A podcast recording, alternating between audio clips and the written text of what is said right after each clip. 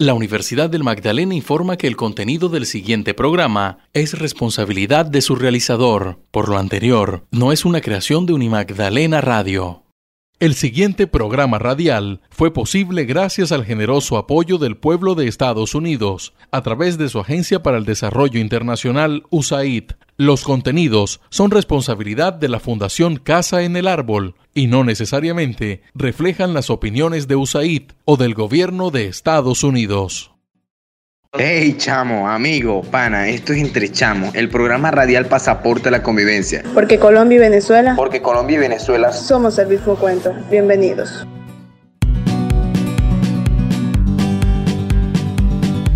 Entre Chamos. Bienvenidos a nuestro séptimo episodio de la segunda temporada de su programa Entre Chamos. Este es un espacio dedicado a promover la integración entre colombianos y venezolanos porque al final todos somos el mismo cuento. Yo soy Wendy Orozco y me place nuevamente estar con todos ustedes para seguir llevando hasta sus hogares las buenas noticias. Les cuento que nuestro invitado de hoy es el jefe de comunidades de la Secretaría de Promoción Social, el doctor Luis Fernando Pinzón, y en contados minutos estará con nosotros. Y tenemos las historias de Andrés Cañizares, Reiner Mujica y ellos nos van a estar contando sobre toda su travesía al llegar aquí a la ciudad de Santa Marta. Y recuerden que este programa se realiza en alianza con la Universidad del Magdalena, la Secretaría Distrital de Cultura de la ciudad de Santa Marta, y es gracias al programa de Alianzas para la Reconciliación de USAID y Dipoca. Y recuerden también que Pasaporte a la Convivencia es un proyecto de la Fundación Casa en el Árbol y se realiza con el apoyo también del Programa de Alianzas para la Reconciliación de USAID y Adipoca. Y si desean saber todo lo que está realizando el programa de pasaporte a la convivencia, no olviden seguirnos en nuestras redes sociales, en Instagram, Facebook y YouTube como arroba Casa en el árbol. Y les invitamos a permanecer con nosotros y no se despeguen de esta estación radial Unimatalena Radio 91.9 FM. Echemos cuento entre chamos, entre chamos.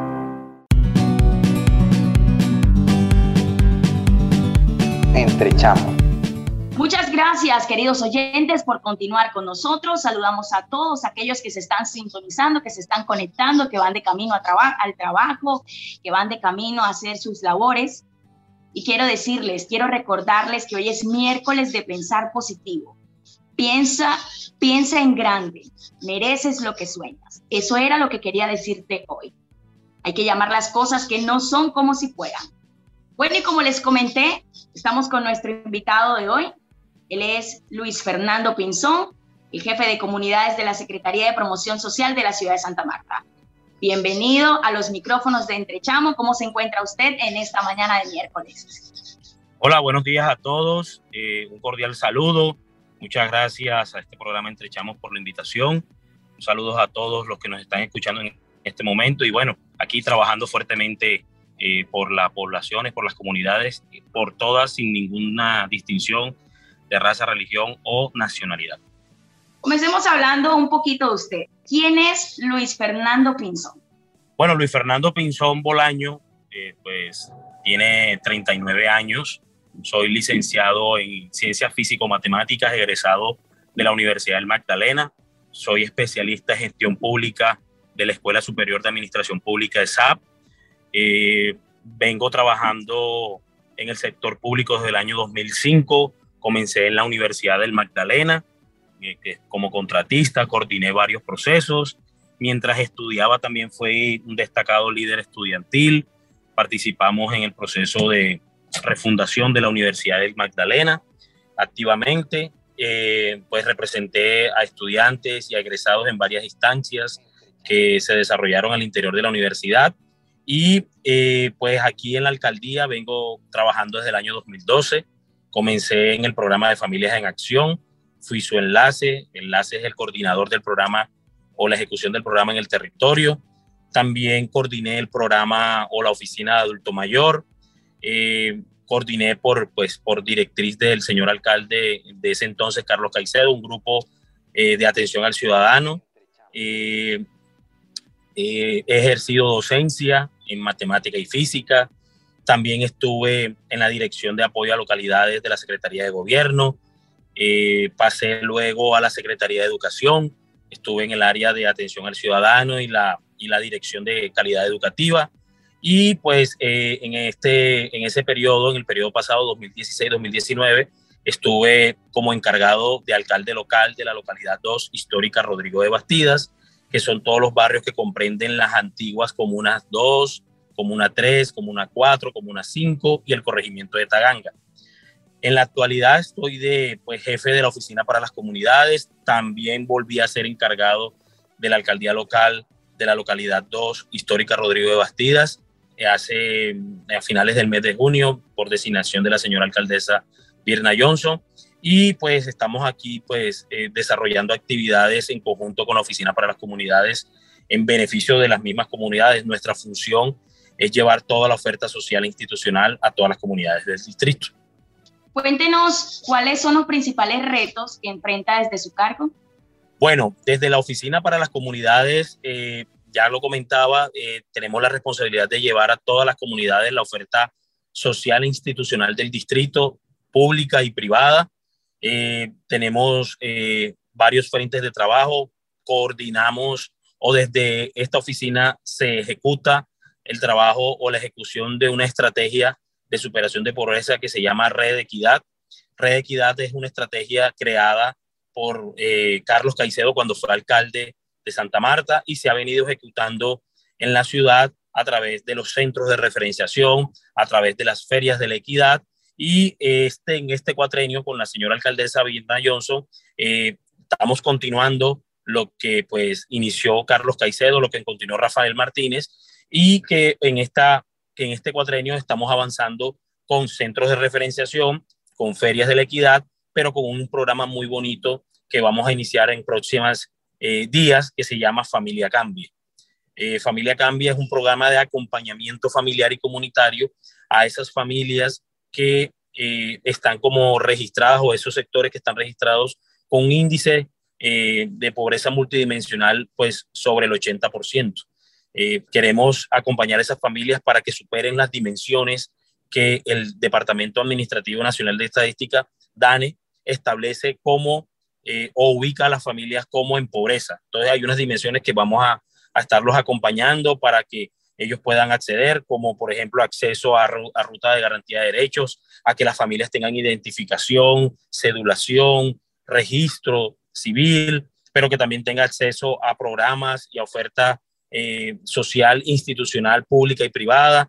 Eh, también que se les restituya los derechos en salud y educación, que puedan acceder a CISBEN, que puedan acceder a eh, régimen subsidiado o en la medida de lo posible contributivo, garantizarles también un tema de eh, acceso, acceso a programas de seguridad alimentaria, pero también acceso a un, un, importante componente que es derecho al trabajo e inclusión productiva. Queremos también generar esos procesos para que todas estas familias puedan incluirse eh, y ser inmersas en este tema de el derecho al trabajo y la inclusión productiva con apoyo también de pues el sector privado y algunos programas que podamos encontrar de formación, pero también de generación de valor, de cadena de valor para que puedan ir superando esos, esas dificultades que tienen. Estamos en este momento ya listos para arrancar. Hemos enfrentado una pandemia que nadie esperaba. Eh, nuestra oficina tiene un relacionamiento directo con las comunidades y esta pandemia ha eh, complicado ese relacionamiento directo por aquello pues del distanciamiento físico, no distanciamiento social, sino distanciamiento físico, eh, el uso de tapabocas y todo eso, pero ya estamos como en ese proceso de reactivación y estamos eh, muy, muy cercanos a la comunidad. Lo hemos estado también desde que inició la pandemia, con, pues obviamente con los debidos cuidados que cada uno debemos tener, pero vamos avanzando poco a poco en restablecer todos esos lazos y esos eh, esas relaciones que debemos tener con la comunidad. Doctor Luis Fernando, una preguntita. ¿Ustedes lo van a manejar, van a ir eh, de barrio en barrio como lo hacen con, con los otros programas, como lo venían haciendo anteriormente? ¿O van a de pronto a tener un punto? ¿O van a hacer de pronto la, la focalización por internet? ¿Cómo, cómo va a ser esto? Bueno, eh, nosotros este año tenemos, eh, o en este cuatrenio, eh, en el plan de desarrollo de la señora alcaldesa Virna Johnson, desde la Oficina para las Comunidades tenemos cuatro proyectos importantes. Uno es eh, seguir fortaleciendo los centros de referenciación, que ahí se lleva oferta social y de emprendimiento. Ahí desarrollamos muchas actividades eh, que podemos hacer con las entidades públicas y privadas. Es como un ejercicio de descentralizar la oferta eh, del distrito en, esos, en, esos, en esas infraestructuras. Pero también tenemos las ferias de la equidad, esperamos prontamente en el mes de septiembre ya iniciar. Vamos a ir a varios barrios, eh, obviamente garantizando el ejercicio de, eh, distanciamiento físico, de uso de tapabocas y obviamente el constante lavado de manos, pero queremos llevar esa oferta eh, distrital, eh, pública y privada para que las personas le tengan más cerca ahí, puedan las, las, tengan ahí a, a, la mano. Pero también tenemos dos proyectos, ya te dije, Familia Cambia. Familia Cambia, lo que hicimos fue priorizar a través del CISBEN 4. CISBEN 4, una encuesta que viene iniciando desde el año 2019. Eh, lo que hicimos fue desarrollar ahí en CISBEN 4 eh, toda esa oferta de, o, todas esas familias que tienen esa, esas condiciones de vulnerabilidad.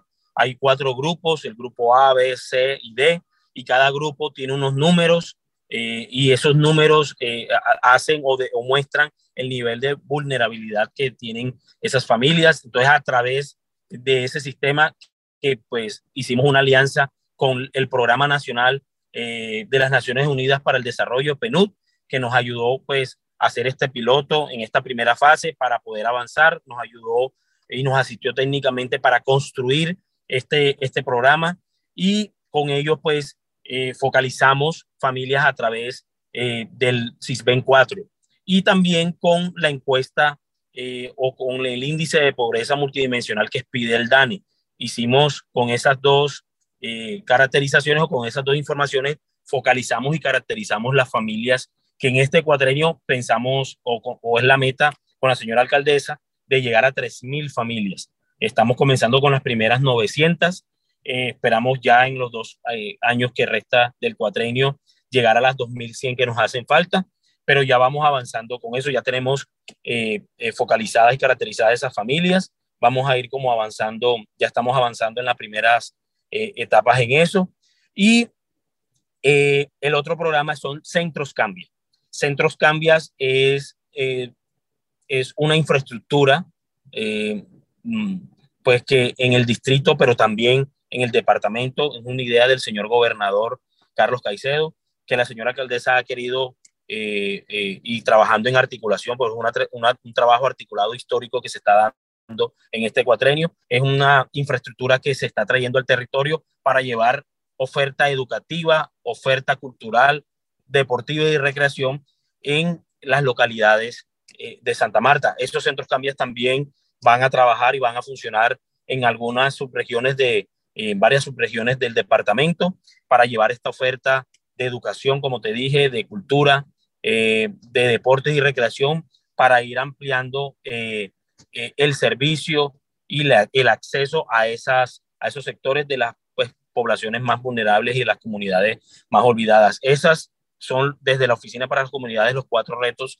que tenemos. Estamos construyendo el Centro Cambia, estamos construyendo como la oferta, hemos conseguido un lugar, estamos como ya afinando algunas cosas a ver si logramos ponerlo a funcionar antes Em, por lo menos de 45 o 60 días. Eh, y queremos, pues, obviamente, que la población o las comunidades sin ningún distingo de, de alguno, obviamente porque buscamos la inclusión en, en, el territorio, pues puedan ser beneficiados de esta oferta. Buenas noticias para los magdalenenses. Bueno, quiero invitarlos a escuchar la siguiente nota preparada por Saray Rangel. Ella es la embajadora de la reconciliación en Santa Marta. Adelante, Saray nosotros también somos parte. Hola a todos, bienvenidos al programa radial Entre Chamos, un espacio que disfruto compartir con ustedes, queridos oyentes.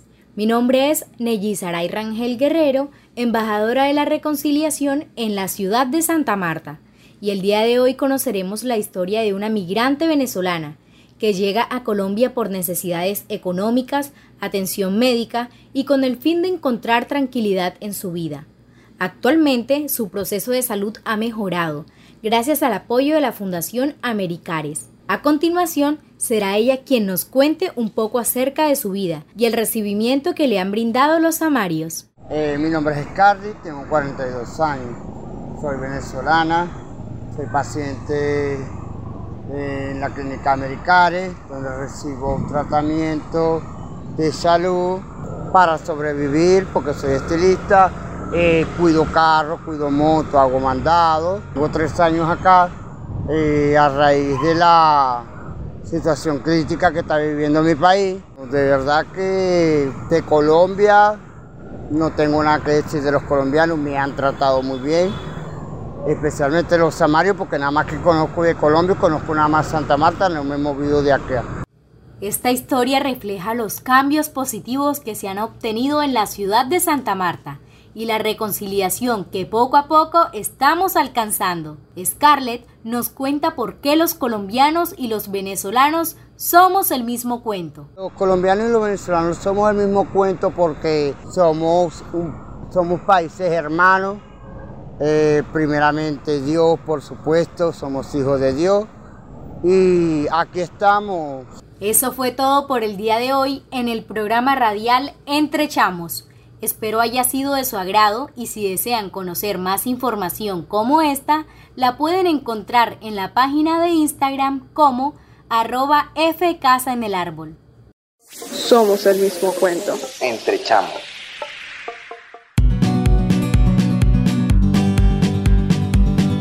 Entre chamos. Muchas gracias por esta historia, Saray. Bueno, doctor Luis Fernando, quiero decirle que en este espacio radial nosotros buscamos promover la unión entre colombianos y venezolanos porque todos somos el mismo cuento. Hemos resaltado durante todo este tiempo las cosas que nos unen como países. Hemos conocido historia de migrantes venezolanos, nos hemos preocupado por traer esas propuestas, esas iniciativas en las cuales ellos pueden, puedan acceder, porque al llegar a un país, como todos saben, ellos se tienen que enfrentar a muchos retos, empezar de cero, ellos tienen derecho a una vivienda, a una salud. Y yo quiero preguntarle a usted, desde la oficina de gestión, ¿qué acercamientos han tenido con la población migrante? ¿Y cuáles son como esas principales problemáticas que enfrentan los venezolanos? Bueno, otra, otro de los retos eh, que nosotros tenemos en la Oficina para las Comunidades es la población migrante, eh, población colombiana retornada y, y de acogida. Eh, es una población que en 2020 debimos comenzar a atender, caracterizándola inicialmente, pero la verdad es que la pandemia eh, nos complicó, eh, obviamente, todo, a todos, pues, nos ha complicado este tema.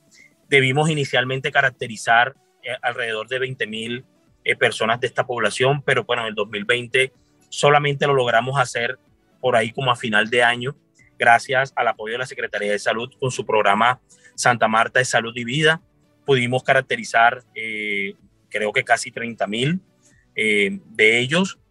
Creo que las cifras de migración Colombia en el territorio son de aproximadamente 41 mil, 42 mil, pero nosotros creemos que eso, esa cifra es solamente el 50%. Yo creo que eso lo dobla, que aquí creo que debemos estar cerca de, de 80 mil eh, personas migrantes en el territorio. Y luego de caracterizar a estas familias, nuestra intención es generar una oferta, una ruta de oferta de atención.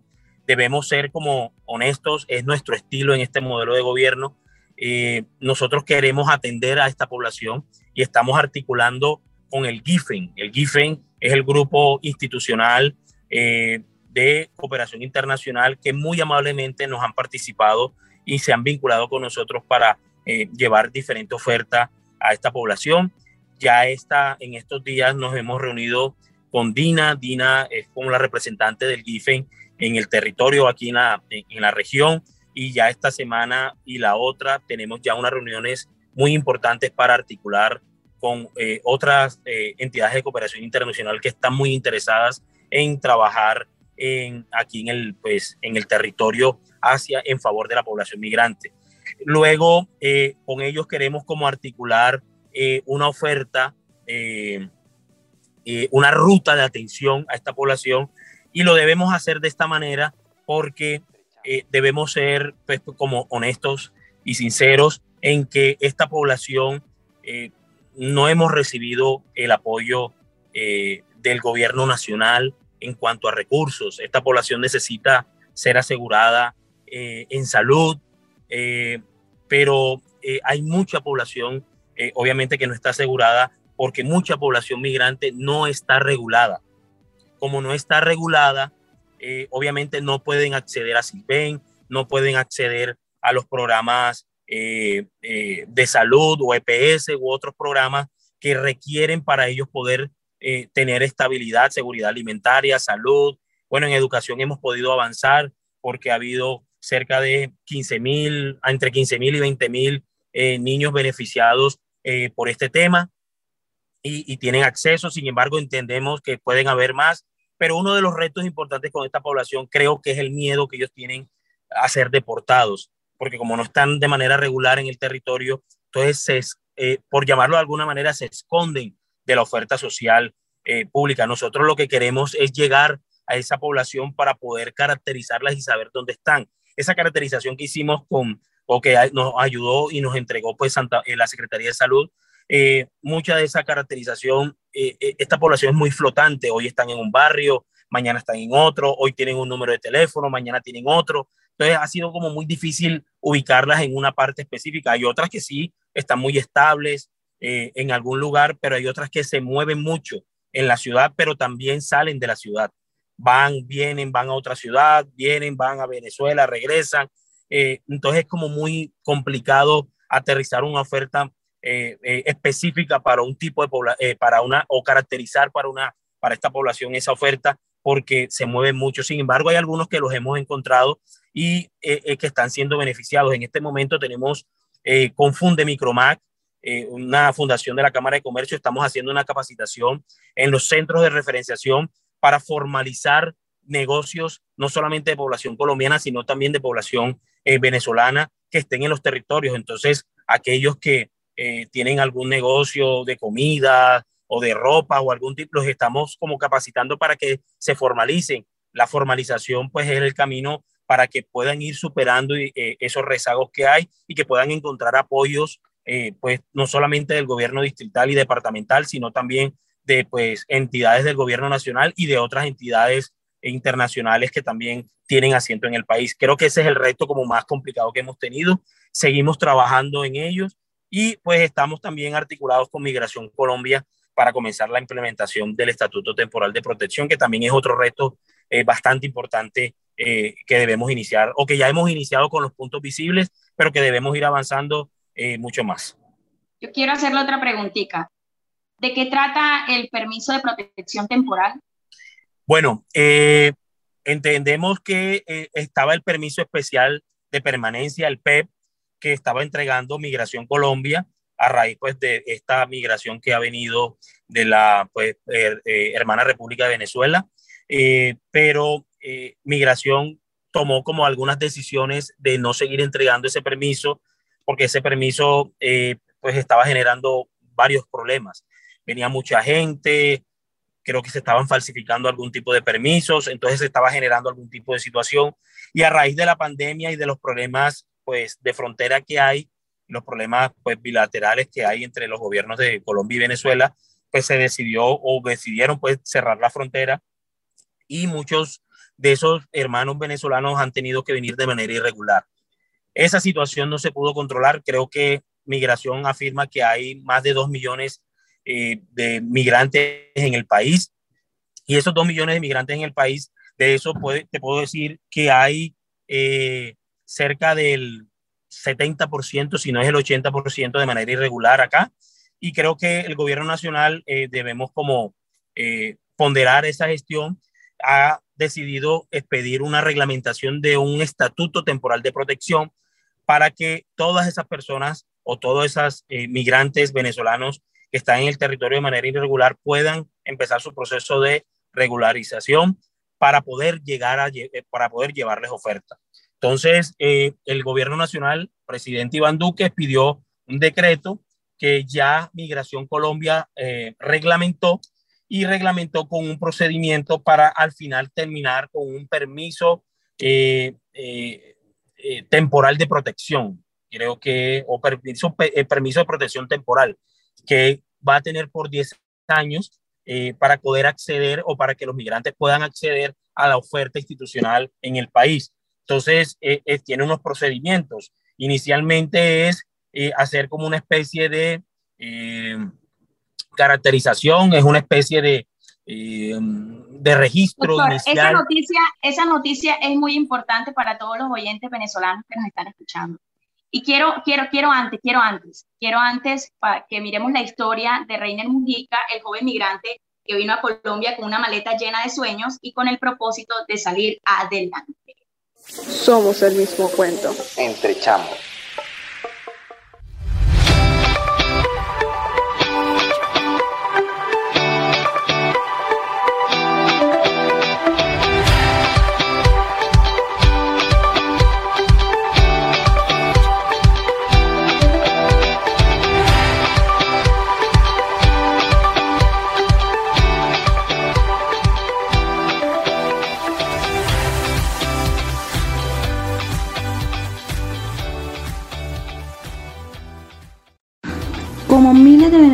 Que han llegado a Colombia en los últimos años, Reiner Mujica llegó a Santa Marta con una maleta cargada de sueños y con el propósito de salir adelante.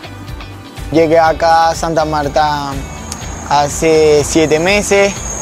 Eh, desde que llegué acá, pues ha sido fuerte, ha sido digamos que una lucha, ya que no es fácil al principio llegar acá. Me trajo pues la necesidad y buscar nuevas oportunidades, nuevos horizontes. En la actualidad, Reiner se dedica a la venta de fritos en el barrio Ciudad Equidad y nos cuenta sobre los desafíos de ser migrante. Aquí en Colombia trabajo en un puesto de fritos, soy el que me encargo de hacer los fritos, los patacones, empanadas y así. A mí ser venezolano, pues lo mejor del mundo. Ser venezolano y viviendo aquí en Colombia a veces es un poco complicado y a veces no ya porque a veces muchas personas quieren discriminar a uno pues, por ser venezolano, pero en realidad uno viene acá a trabajar, a hacer dinero y poder superarse mejor, ya que en Venezuela es un poco más complicado. En este espacio Reina nos contó por qué somos el mismo cuento colombianos y venezolanos. Y los venezolanos con los colombianos, pues son muchos, uno, como por ejemplo el cuento de La Llorona, las costumbres. Nos gusta el café en la mañana, jugar dominó, este, también somos trabajadores, echados para adelante y siempre salir adelante. Todos somos el mismo cuento. Informó para Entrechamos Dios Ángela Pavón, estudiante de la Escuela de Comunicaciones Positivas del proyecto Pasaporte a la Convivencia.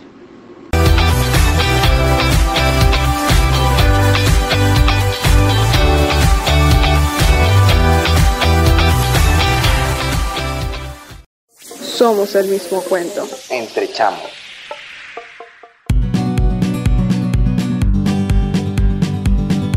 Entre chamos. Bueno, y si quieren conocer las historias positivas de los migrantes en Colombia, síguenos en nuestras redes sociales, en Instagram, Facebook y YouTube como arroba Casa en el árbol. Ahora sí, doctor Luis Fernando, ¿en qué seguimos? Muy, esa noticia me pareció muy importante. sí, eh, eh, eh, ese estatuto de protección eh, va a terminar en un permiso temporal de protección, eh, eh, PPT, que le llaman permiso de protección temporal. Bueno, esos términos a veces varían, tal, mientras uno se habitúa, pero la idea es que ese permiso le dure 10 años a esta población migrante para que ellos puedan acceder a la oferta, puedan estar de manera regular en el país y puedan acceder a oferta laboral, a oferta de salud, a oferta de educación, tenemos muchos jóvenes que han terminado su bachillerato aquí, en, en, en, por ejemplo, en el caso de Santa Marta, y no han podido acceder a educación superior porque no están regularizados.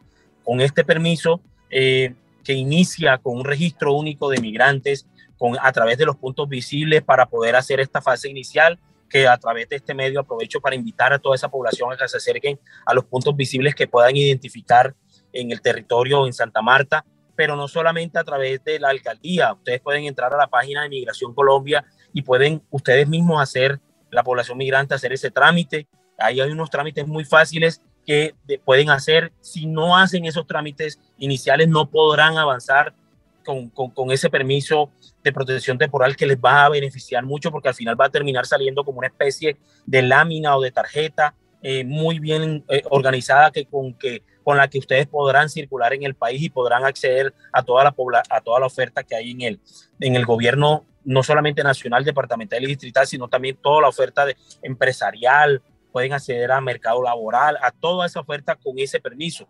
Lo que se quiere es que se puedan regularizar, que podamos tener identificadas a esas eh, población migrante, pero también porque debemos ser, eh, eh, debemos decirlo con mucha tristeza, también hay, la mayoría de población migrante viene a buscar un mejor futuro, viene a buscar mejores eh, cosas en, en, el territorio, pero también tenemos población que no viene a hacer cosas buenas al territorio.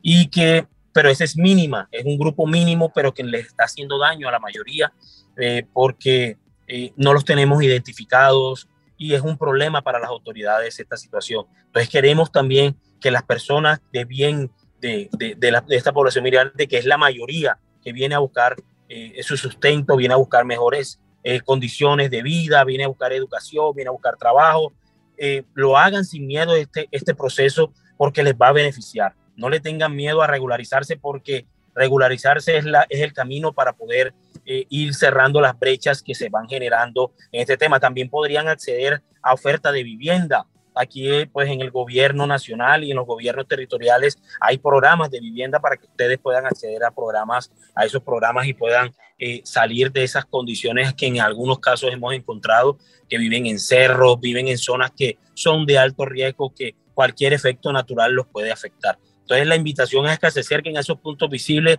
Nosotros desde la alcaldía de Santa Marta tenemos unos puntos visibles que estamos eh, definiendo en los centros de referenciación con migración, pero no necesitan acercarse a un eh, eh, o a una infraestructura de la alcaldía para acceder a ese a esa a esa primera etapa del permiso de protección temporal. Lo pueden hacer desde cualquier café internet o si usted tiene internet donde reside o algún colombiano de acogida que lo tiene en su casa y tiene internet, usted puede acceder y puede fácilmente diligenciar esa información y puede ir avanzando en que eh, esperamos que eh, al final de este año eh, ya haya algún tipo de población ya con ese permiso y podamos ir avanzando en que toda la población pueda acceder a, a esa oferta que le da ese permiso de protección temporal. Yo tengo otra preguntita. ¿Alguna historia de un migrante que le haya impactado, que quiera compartir con nosotros? Sí, hemos tenido varias hemos tenido varias, eh, pero hay una que pues conozco muy de cerca. Eh, es un muchacho, eh, creo que no supera los 24 años o 23 años, y llegó aquí y está aquí en el centro histórico, ¿no? Y en estando en el centro histórico, esa persona se o ese muchacho se dedica, bueno, tiene su esposa y tiene dos niñas, dos niñas pequeñas, y él se dedica a limpiar carros porque llegó acá y lo que hace es pues que limpia carros, los que se parquean, los cuida y, ofrece como sus servicios para, eh, como cotero. Cotero es quien carga eh, cosas, carga bultos o carga cosas en los negocios del centro histórico. Entonces en el centro histórico a, veces llegan camiones a descargar mercancía para, para locales comerciales y él se ofrece, baja y ahí como que le incentivan, le dan algo lo mismo por lavar carros, por cuidarlos y todo eso. Él eh, estaba cuidando, le dieron la oportunidad de cuidar un hotel del centro en la noche eh, y en esas noches alguien muy irresponsablemente lo acusó de un delito muy feo, delito sexual, tuvo mucho problema. Lo acompañamos en, en, hacer pues él su denuncia en la policía, en hacer sus versiones eh, y por fin logramos eh, o él logró pues demostrar que fue eh, una estrategia o una jugada muy sucia y rastrera de un colombiano que vive por ahí que no quiere a los venezolanos. Es un sentimiento muy feo y muy horrible, pero logró demostrar, le ayudamos y le apoyamos y logró demostrar que eh, no fue verdad eso de lo que lo acusaban. la persona le tocó, le tocó eh, eh, pedirle disculpas eh, y ahora esa, ese muchacho pues logró pues conseguir un trabajo no formal porque está en ese proceso de regularizarse, pero por lo menos tiene un trabajo estable. gracias a pues toda la paciencia, me sorprendió su paciencia, su buena voluntad, su disposición y que nunca se dejó caer. ante esa situación. Nunca se dejó amilanar, nunca se dejó derrotar, aunque a veces lo vencía, eh, lo vencía la, la, desesperación y eso, pero nunca se dejó vencer, logró demostrar que todo lo, lo, lo, lo era falso y eh, bueno, eh, tiene un trabajo no formal, pero sí estable y ahí va avanzando con su familia en este proceso. Y gracias a Dios pudo salir ileso. Bueno, quiero invitarlos a una pequeña pausa y vamos a escuchar la historia de Andrés Cañizares, el joven apasionado por la fotografía y ha aprendido estas habilidades gracias al proyecto Pasaporte a la Convivencia con el apoyo del Programa de Alianzas para la Reconciliación de USAID y ADIP los jóvenes en pasaporte a la convivencia.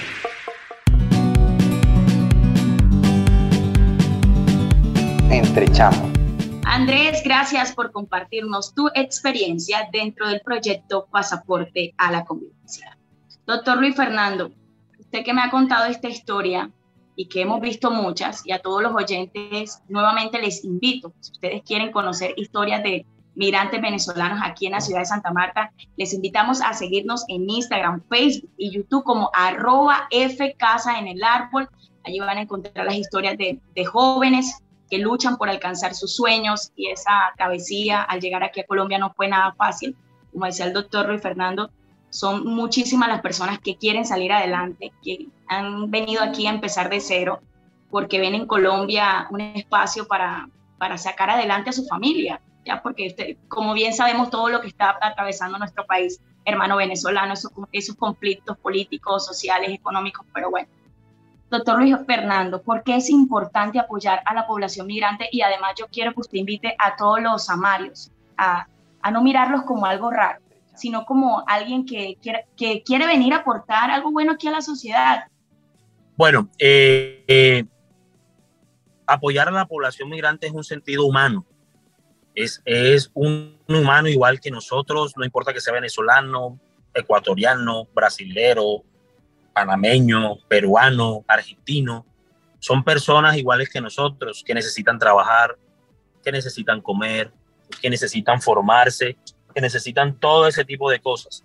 Entonces, eh, ese, ese, ese, esa situación eh, genera o ha generado que ellos logren llegar aquí al territorio a buscar mejores condiciones de vida. Esa disputa política de, que eh, se generan, que no encuentren oportunidades allá, ellos vienen a encontrarlas acá.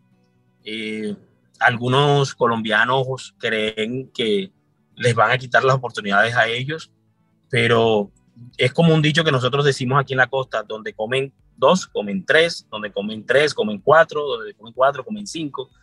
Entonces hay oportunidad para todos. Eh, es un, ellos no están pidiendo ni siquiera que o sea, se desplace al, al samario o al colombiano para ellos tener la oportunidad. No, ellos lo que piden es competir en igual de condiciones. Y esa es como la, la finalidad de esto. Para competir, competir en igualdad de condiciones, deben tener la oportunidad, debemos darle la oportunidad de que se formen, de que estudien, de que puedan trabajar para que ellos puedan competir. O sea, si ellos van a acceder a un trabajo, o pueden acceder en, igual de condiciones. Soy licenciado, en, por ejemplo, en matemáticas y si viene otro licenciado en matemáticas de Venezuela, pues competiremos y pues que gane el mejor. De eso se trata. No es que, no es que el venezolano o el migrante venga a desplazar la situación eh, del colombiano, pero eh, ellos vienen a competir. La idea es generarles esa sensación de que aquí son bienvenidos. No es regalarles eh, tampoco la, las, las oportunidades, sino que ellos tengan la oportunidad de ganarse esa oportunidad, valga la redundancia.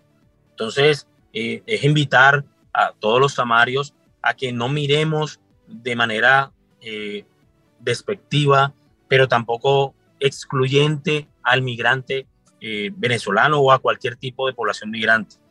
No estoy diciendo con esto de que debamos permitir que aquellos que vengan a delinquir o a hacer daño no haya que denunciarlos y no haya que pedir y exigir sanciones y castigos para esas personas. Pero al que viene, al que trabaja honradamente, al que viene a buscar su futuro, no solamente el de él, sino el de su familia, el de sus niños, pues hay que darle la oportunidad de que pueda competir para que pueda acceder a ese futuro. Estoy seguro que si las relaciones, miren que hace muchos años muchos colombianos no se fueron a, a, Venezuela y allá les abrieron las puertas. ¿Por qué no abrirles las puertas aquí? Esos colombianos eh, que, o esas personas que, que acogen a, esas personas venezolanas o a esas personas migrantes no saben el valor que, o, el sentimiento o el valor de solidaridad que generan en los demás. Pero debemos mirarlos con, buenos ojos, con, buena fe y estoy seguro que una vez eh, eh, se resuelva esa situación en su, en su país, que se hará muy pronto, porque no es nada, no es lo mismo vivir en un país que no conozco a vivir en el propio. Muchos, eh, eh, eh, muchos se regresarán por voluntad propia, otros se quedarán porque encontraron definitivamente un, buen espacio en este territorio. Pero mientras eso ocurre, no, no, los, no los maltratemos, no, no, no los miremos de mala manera, incluyámoslos, participemos, invitémoslos a participar y orientémoslos porque están en un país que no conoce. Y obviamente al que viene a delinquir y al que viene a hacer cosas indebidas, denunciémoslos y exijámosle a las autoridades que les caiga todo el peso de la ley. Tienes razón. Bueno, doctor, en estos espacios muchos de los invitados nos han contado qué cosas nos unen con nuestros hermanos venezolanos y yo quiero hacerle esta preguntita. ¿Por qué cree usted que colombianos y venezolanos somos el mismo cuento? Somos el mismo cuento porque hacemos parte de Sudamérica. Somos el mismo cuento porque estamos en una región eh, cerca al mar. Eh, hay partes de, de, de, la, de Venezuela que tienen cercanía al mar. Eh, somos el mismo cuento porque también eh, en Colombia hay esa cultura, por lo menos llanera, somos el mismo cuento porque estamos aquí cerca, solamente es pasar un puente. Somos el mismo cuento porque tenemos dos ojos, tenemos la misma nariz, tenemos boca, tenemos oídos. Somos el mismo cuento porque tenemos el mismo corazón. Somos el mismo cuento porque también tenemos familia. Somos el mismo cuento porque también somos padres, porque también hay madres, porque también somos hijos, porque somos tíos, porque somos abuelos. Somos el mismo cuento porque tenemos las mismas ganas de salir adelante, somos el mismo cuento porque queremos un mejor futuro para nuestro territorio y nuestras familias. Somos el mismo cuento porque necesitamos un mundo mejor. Por eso somos el mismo cuento. Somos el mismo cuento. Bueno, y llegamos al final de nuestro programa Entre Chamos y queremos agradecer a USAID Atiboca, al programa de Alianzas para la Reconciliación PAR y a la Unimagdalena. Este programa no hubiera sido posible sin su apoyo. Gracias, doctor, por acompañarnos en este espacio. Eh, gracias a ustedes pues, y a todas las entidades de cooperación eh, internacional que hacen posible eh, este programa, a Unimatarena Radio por el espacio también que les puede brindar a ustedes para llevar toda la información, la Fundación Casa en el también por esta oportunidad de poder conversar y llegar a toda la población migrante que, y colombiana pues que nos está escuchando a través de radio. Un abrazo a todos desde la Oficina para las Comunidades, desde las, de la Secretaría de Promoción Social, de la Alcaldía de Santa Marta, las puertas abiertas. Esperamos que puedan participar eh, de este proceso del Estatuto Temporal de Protección y de las ofertas que podamos ir llevando al territorio en cada uno de los barrios del Distrito de Santa Marta. Un abrazo a todos. Bueno, gracias por acompañarnos hoy en Entrechamos, el programa radial de Pasaporte a la Convivencia, porque somos el mismo pueblo. Este es un espacio de integración entre colombianos y venezolanos en el que seguiremos explorando todas esas cosas que nos unen como países hermanos, la música, la gastronomía, la historia y que todos somos iguales en dignidad y derechos. Y recuerden seguirnos en redes sociales, en Instagram, Facebook y YouTube como arroba Casa en el árbol. Y no se olviden, somos el mismo pueblo. Nos vemos en un próximo episodio. Chao, chao. Entre chamos.